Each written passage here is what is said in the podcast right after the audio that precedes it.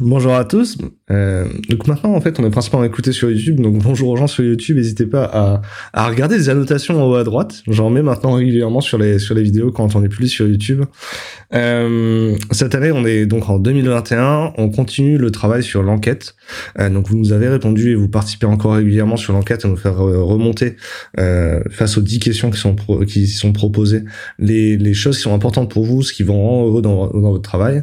Et ensuite, je vais poser ces questions à nos invités pour aller les explorer. Je vais poser des questions pour aller explorer les thématiques que vous remontez, essayer de comprendre le fond du sujet. Euh, le but de ce, de ce travail, c'est d'écrire un livre cette année, euh, dont on fera la- une campagne de crowdfunding bientôt. Euh, il y aura 40 intervenants qui auront répondu aux questions et on attend que vous soyez, on, on attend que vous soyez un millier de répondants sur l'enquête. Euh, Aujourd'hui, pour répondre aux questions, je suis content de recevoir Alice, qui travaille chez Doctolib. Bonjour Alice. Bonjour. Comment ça va? Bah ça va très bien. Ravi de faire le podcast. Et en vrai, du coup, on est très matinaux. Euh, On était même en avance et tout. Y a- Est-ce que, du coup, la- je te pose la question très curieusement. Il n'y a pas de daily chez Doctolib pour que tu sois OK pour faire des enregistrements à 9h Bah là j'en ai à 9h45 mais je, leur je les ai prévenus donc il n'y a pas de souci. Oh, en vrai, c'est possible que ça rentre. Mm. Euh, du coup, je te pose la, la question d'amorce. Euh, c'est quoi un développeur en 2021 d'après toi, Alice? Ah oui, d'accord. Grosse question. Bah, D'après moi, un développeur en 2021, c'est quelqu'un qui va euh, se sentir concerné par euh, l'entreprise et donc le produit éventuellement euh, qui, est, géré par cette entreprise. Par exemple, moi je travaille chez Doctolib et être un bon développeur chez Doctolib, c'est quelqu'un qui s'intéresse à ce que fait Doctolib et qui donc va avoir des opinions sur ce qui est quelque chose qui va être bien de développer ou éventuellement une mauvaise idée et pas d'exécuter bêtement en fait. Pour moi, c'est ça. Ça va être euh, lire des spécifications, dire ce qu'on en pense. Est-ce que faire comme ça, c'est une bonne idée ou est-ce que je devrais pl- plutôt le faire autrement? Et donc, il y a aussi un rôle de conseil. C'est très clair pour moi. Et ça, c'est donc un bon développeur chez Doctolib, c'est quelqu'un qui fait tout ça? Je pense. Ouais. c'est comme ça que, que- j'essaye de travailler en tout cas. Hum, ça, me va, ça me va très bien. Euh, pour pour qu'on se rende compte un peu de ton parcours et de ce qui te fait dire tout ça, toi, t'as appris à coder à quel moment dans ta vie ou euh, sur quel support? C'est quoi ta première- ton premier rapport avec du code? Euh, moi, quand j'avais 12 ans, je faisais du HTML et du CSS le soir euh, avant de me coucher parce que mes parents m'avaient passé un vieil ordinateur. Mais plus sérieusement, je m'y suis mise après le bac euh, quand j'étais en prépa et que j'ai fait une formation à l'université qui était MPI maths physique informatique. Donc là, on faisait de l'informatique qui était pas vraiment web, c'était un peu moins sexy, genre de l'assembleur, du C, des trucs avec des cartes imprimées, etc. Du Maple? Euh, non, mais bon, presque quoi. Et, euh, et après, je suis partie faire une école d'ingénieur qui était plus orientée web, où là, j'ai appris différents langages, etc. Et c'était beaucoup plus, euh, comment dire, appliqué à ce que j'allais faire plus tard. le, le web, c'est ton cœur de compétence? Oui, complètement. Quand j'imagine que quand tu as commencé à faire du web, le PHP c'était déjà nouveau, on en mettait un petit peu genre le sel qu'on rajoutait dans le plat quoi. Euh, c'était un peu ça, mais c'était aussi assez répandu pour être sûr d'avoir un emploi à la sortie de l'école. Moi, j'ai fini en 2012 et c'était euh, plutôt le bon plan euh, pour avoir euh, des offres, de- pour pouvoir candidater à différentes offres d'embauche. Par rapport à tout ce qui était euh, Rails, Django, etc., c'était c'était beaucoup plus rare, quoi. Ok. Et aujourd'hui du coup, on fait du Flexbox, on fait euh, on fait de- de- des nouvelles techno, du Tailwind. Alors moi, je suis pas front-end à la base. Ouais. Euh, Il y a uniquement depuis que je suis arrivée chez Doctolib en novembre que je suis full stack. J'étais développeuse back-end avant ça. Donc euh, j'apprends un peu, j'ai regardé des tutos, j'ai fait des présentations parce qu'à Doctolib, il y a des gens qui font des présentations pour expliquer les choses aux gens qui savent pas. Donc c'est assez cool. Et euh, j'ai pu apprendre pas mal de choses et faire de la pratique. Après, au bout d'un moment, on apprend plus vite. Comment on fait pour euh, faire un vrai parcours de carrière back-end? J'ai l'impression qu'en vrai, euh, on nous pousse toujours à faire du front à la fin parce qu'il faut mettre en prod les features nous-mêmes quoi. Moi, j'ai toujours réussi à m'en sortir en faisant que du, que du back-end pendant Ouais. euh, 8 ans, quoi. Quelque chose comme ça, parce que j'allais dans des entreprises où c'était complètement séparé, les, les deux cœurs de métier. On travaillait ensemble toute la journée, mais il y avait, il y avait pas de, on se croisait pas, quoi. Donc on s'organisait pour avoir euh, le back-end qui disait euh, je vais te faire euh, telle feature qui va être développée comme ça, tu pourras y accéder comme ça, etc. Ok. Est-ce que le, le back-end ça paye mieux que le front-end d'après toi? Oui. Ouais. C'était très sincère. Bon, en vrai, les, les, chiffres statistiques le montrent à peu près, mais je, sais pas trop pourquoi. Est-ce que c'est Bah, vraiment plus technique? Alors, je veux pas euh, diminuer nos amis front-end, mais dans des entreprises où c'est complètement séparé back-end, front-end, les back-end ont plus de responsabilités sur ce qui est sécurité. Par exemple, la Mhm. stabilité de la plateforme, La mise à l'échelle la mise à l'échelle, ce qui est quelque chose qu'on ne demande pas autant au front-end quand il y a les deux rôles dans la même entreprise, et ça peut être lié à ça, je pense. C'est vrai que quand tu travailles sur de la scalabilité, les, euh, ce que tu as appris en sciences de l'ingénieur, les boucles de rétroaction, ça s'applique en fait. Les modèles de, les modèles de système s'appliquent aux modèles de système informatique.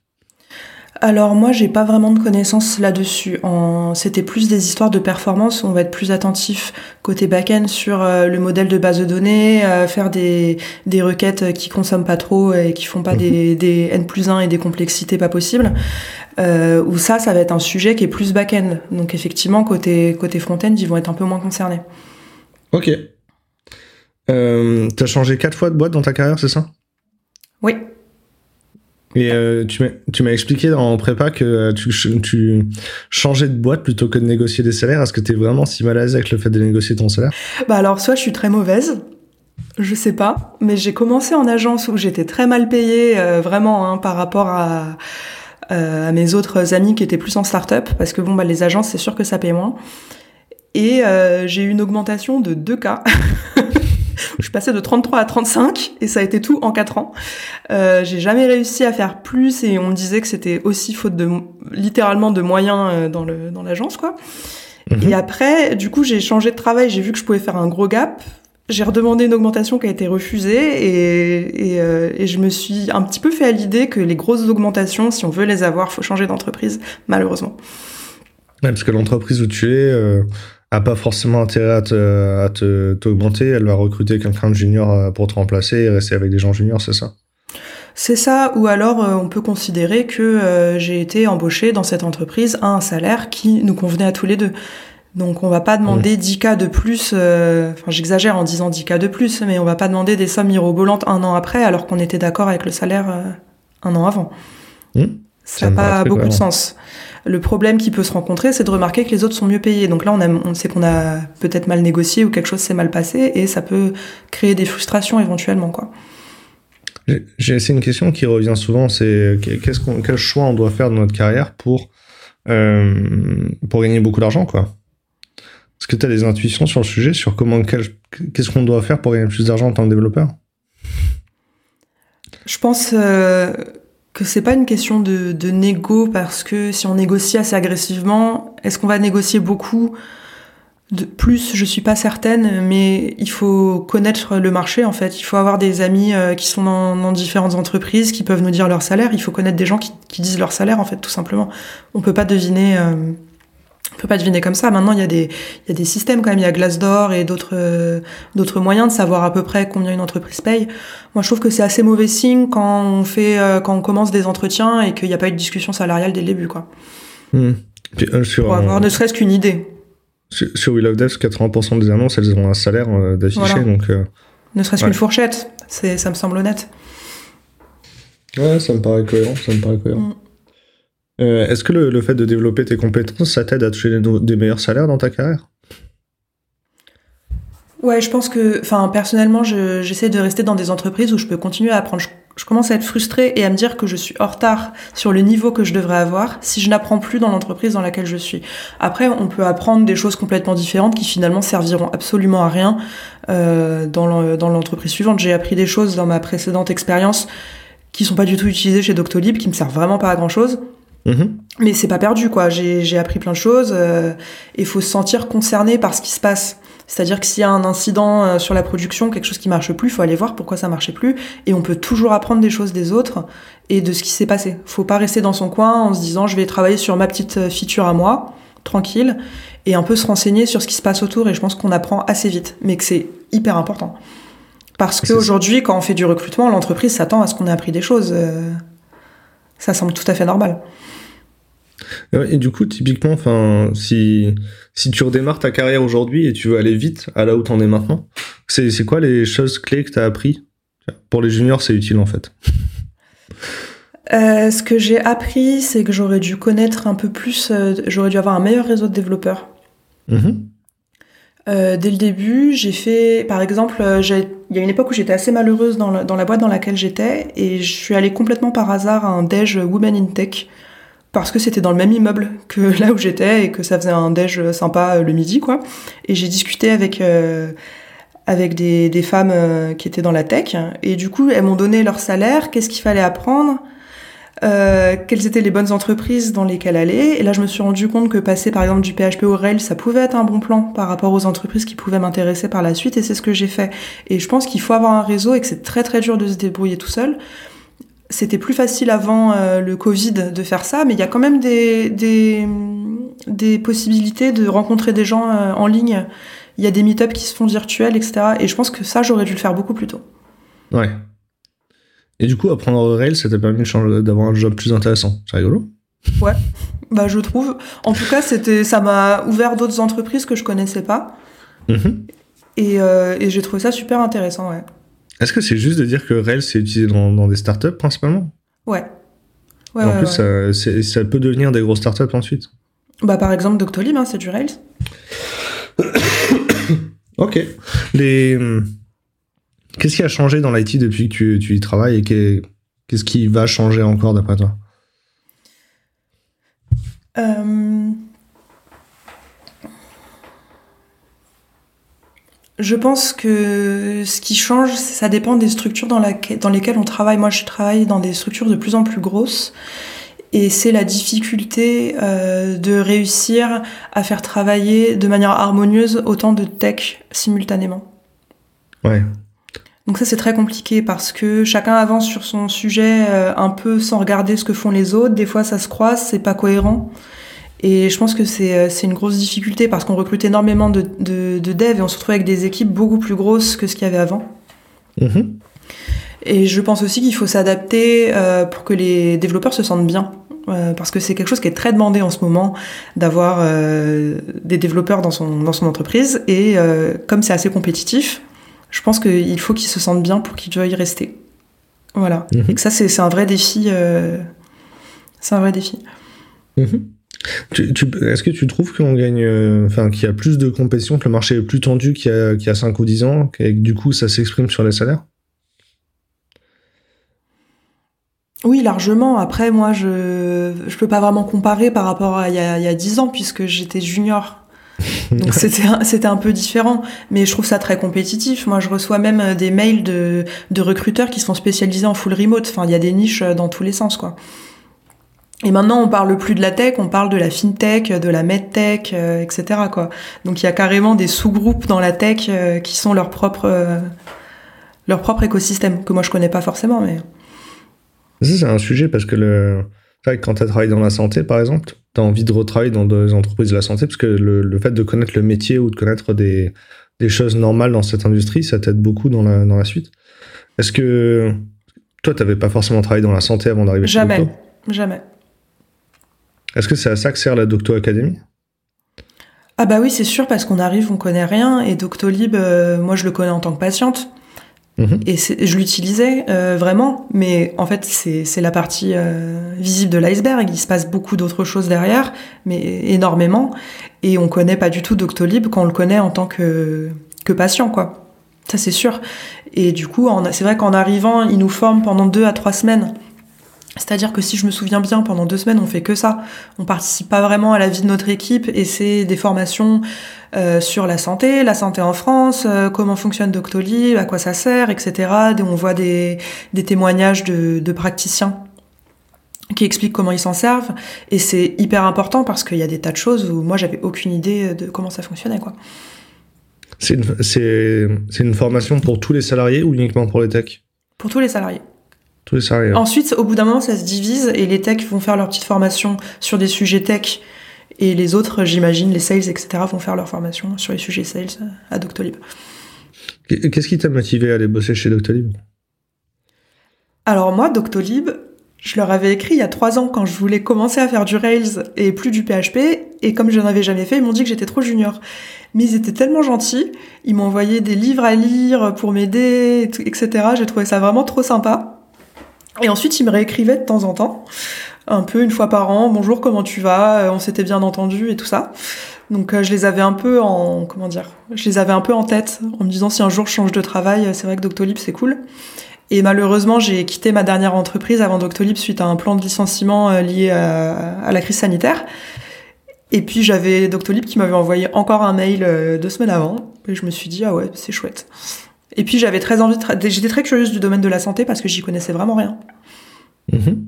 En vrai, euh, garder la relation avec un candidat pendant trois ans, c'est mm. c'est une performance dans le métier. Hein. Ouais. Surtout que moi, je, leur, je les aimais bien, donc je leur répondais, désolé, je suis pas dispo, réécrivez-moi plus tard, et puis ils me réécrivaient, quoi. C'était assez marrant. Bah ouais, bon, mm. ok. Et finalement, du coup, tu as gardé un bon contact, et forcément, du coup, es, quand tu cherches du travail, tu te sens à l'aise euh, pour, pour des bonnes conversations avec eux. Oui, j'ai pu directement leur écrire bonjour, est-ce que ça tient toujours? Moi, je suis disponible là. Est-ce qu'on peut faire les process de, recrutement? Ils m'ont dit pas de souci. Et alors, du coup, process de recrutement pendant le Covid, euh, complètement à distance, quoi Complètement à distance. Ah non, euh, j'ai été, j'y suis allée une fois sur place, mais c'était pas vraiment dans le process. C'est la dernière étape du process. Donc Doctolib, c'est déjà qui nous aime bien.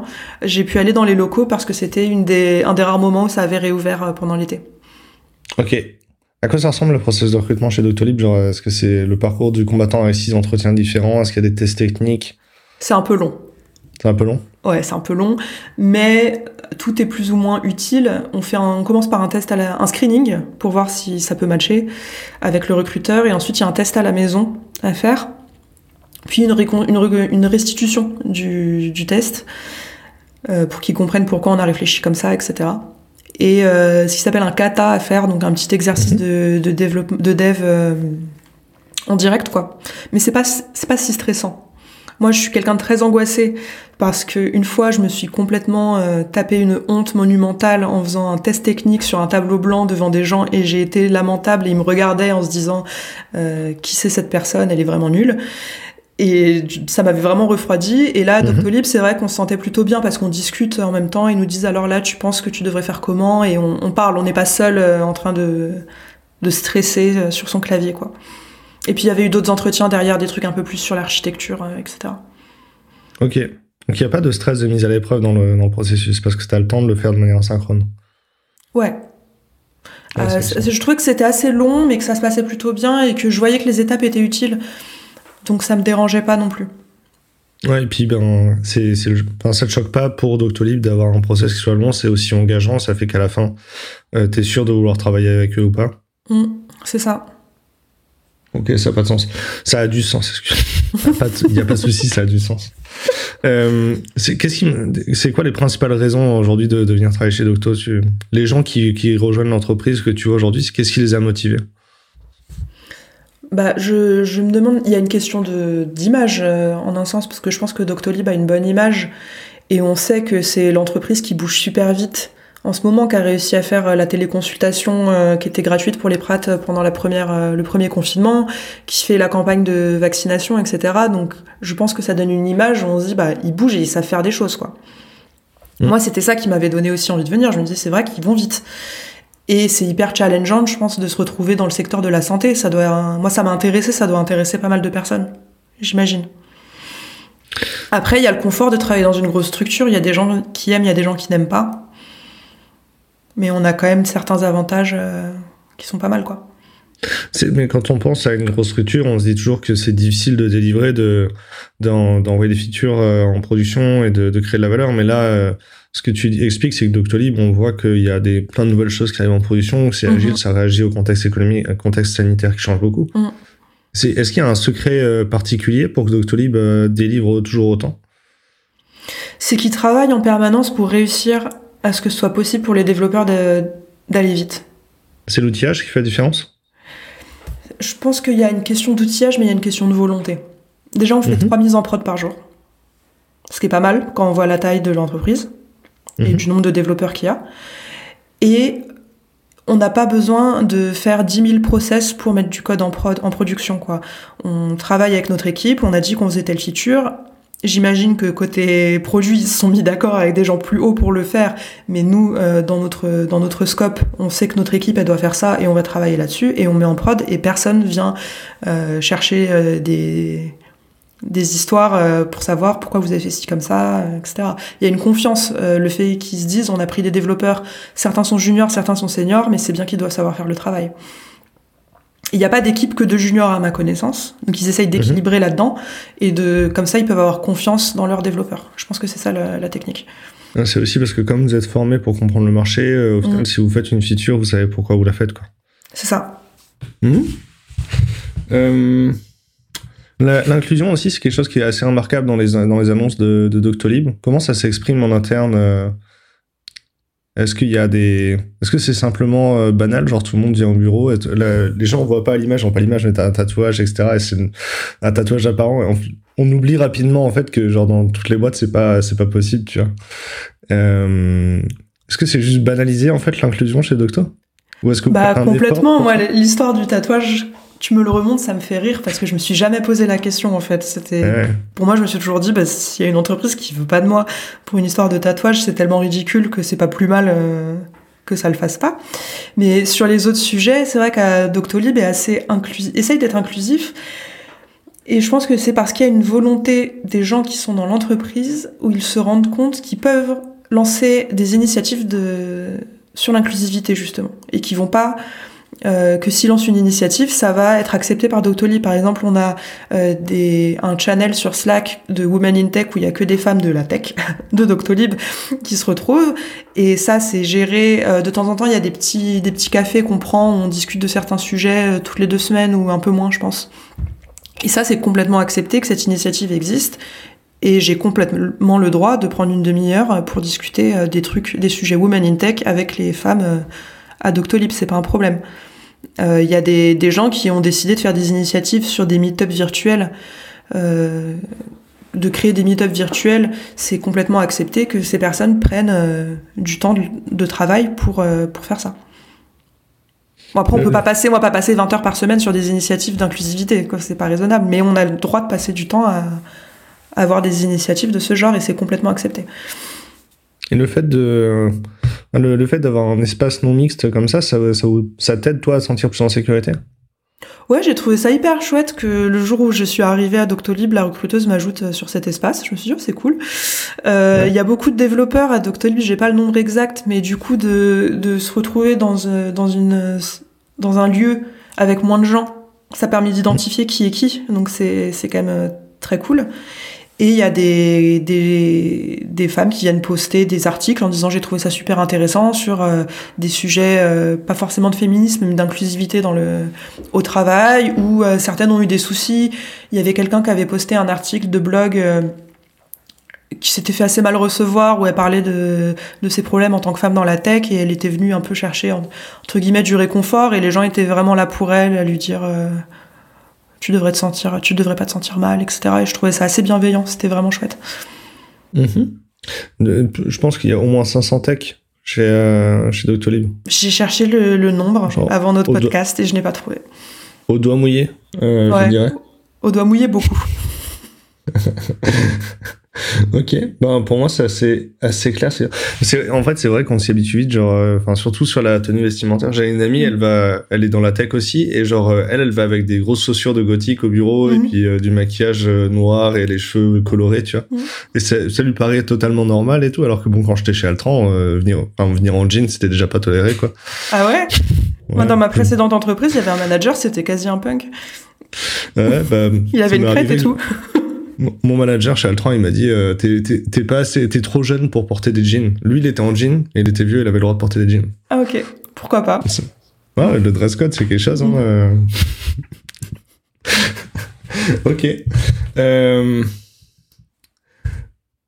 Ça, ça, m'intéresse aussi de savoir parce que tu as bossé en agence avant. En, agence, on fait du code jetable et chez Doctolib, on fait pas ça. Non. Comment ça comment ça se passe quand, quand tu arrives dans une boîte et que d'un coup il faut, il faut faire des tests sur toutes les, les pull requests euh, Est-ce bah, qu'il y a un gros temps de formation pour, pour arriver à, à, adopter le changement? Ouais, c'est un peu compliqué parce que en sortant d'agence, je suis allée dans, dans une entreprise de e-commerce où ils m'ont expliqué le terme de dette technique, qui étaient des mots que je n'avais jamais entendus. Je ne savais pas du tout de quoi il s'agissait. Et il fallait que j'écrive des tests. Et c'était assez marrant parce que je ne savais pas quoi écrire dans mes tests. Je ne comprenais pas l'intérêt de tester quelque chose parce que pour moi, si je l'avais codé, c'est que ça fonctionnait. Donc j'allais pas Mhm. réécrire du code pour vérifier que ce que j'ai écrit fonctionne. Ça n'avait pas de Mhm. sens. Mais j'ai appris à, à travailler là-dessus, et puis maintenant ça fait quand même un, un bon moment que j'écris des tests. Et à Doctolib, c'est vrai qu'on peut pas sortir de code sans écrire les tests qui vont avec, c'est c'est inimaginable. Il y, a, il y a une entreprise entre deux, du coup. Genre, c'est pas, tu t'es pas passé d'un, chez, des- oui, chez. Docto, et puis du jour au lendemain, hein, il faut Non, que je fasse des non, tests, non, quand même, non, je savais déjà écrire des tests. Bah, ils, ils font un petit peu attention à avoir des gens qui savent écrire des tests dans le process de recrutement, je pense. Parce Donc, que c'est très très important. Au- Au-delà de la, de la- du coup de la, du, du fanatisme craft euh, et de, de l'aspect militant, on va dire, du euh, craft d'apprendre à faire des tests, Mm. enfin, c'est quand même, ça te donne des opportunités de carrière d'apprendre à, à, à tester ton code. Je pense que c'est plus c'est pas raisonnable aujourd'hui d'espérer travailler dans une entreprise un peu sérieuse sans écrire de tests. Ouais. C'est mon opinion. Je pense pas que ce soit raisonnable. Et pourtant, et on ça me ferait peur. Non, pas du tout. Et ça me ferait très peur de me retrouver dans une entreprise qui écrirait, qui écrirait pas de tests. hein. Je me dirais que j'ai aucune confiance pour shipper quoi que ce soit. Ah, on dort mieux le soir. On dort mieux le soir, ça c'est sûr.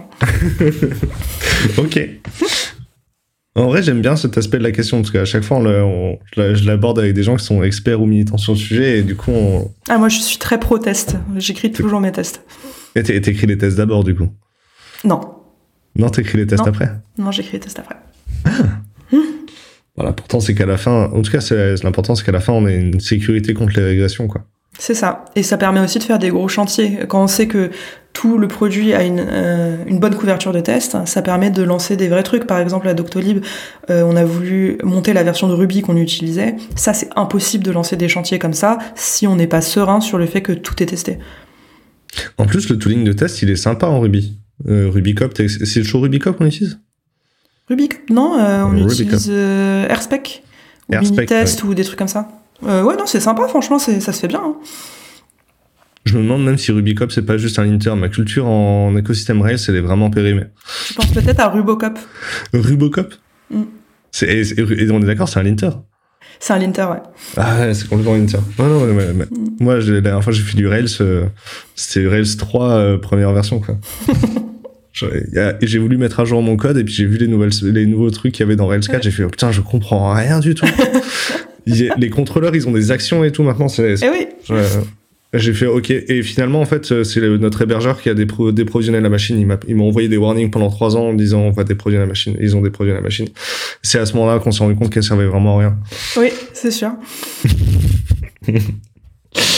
Euh, je remercie euh, notre hébergeur qui m'oblige à faire mon code.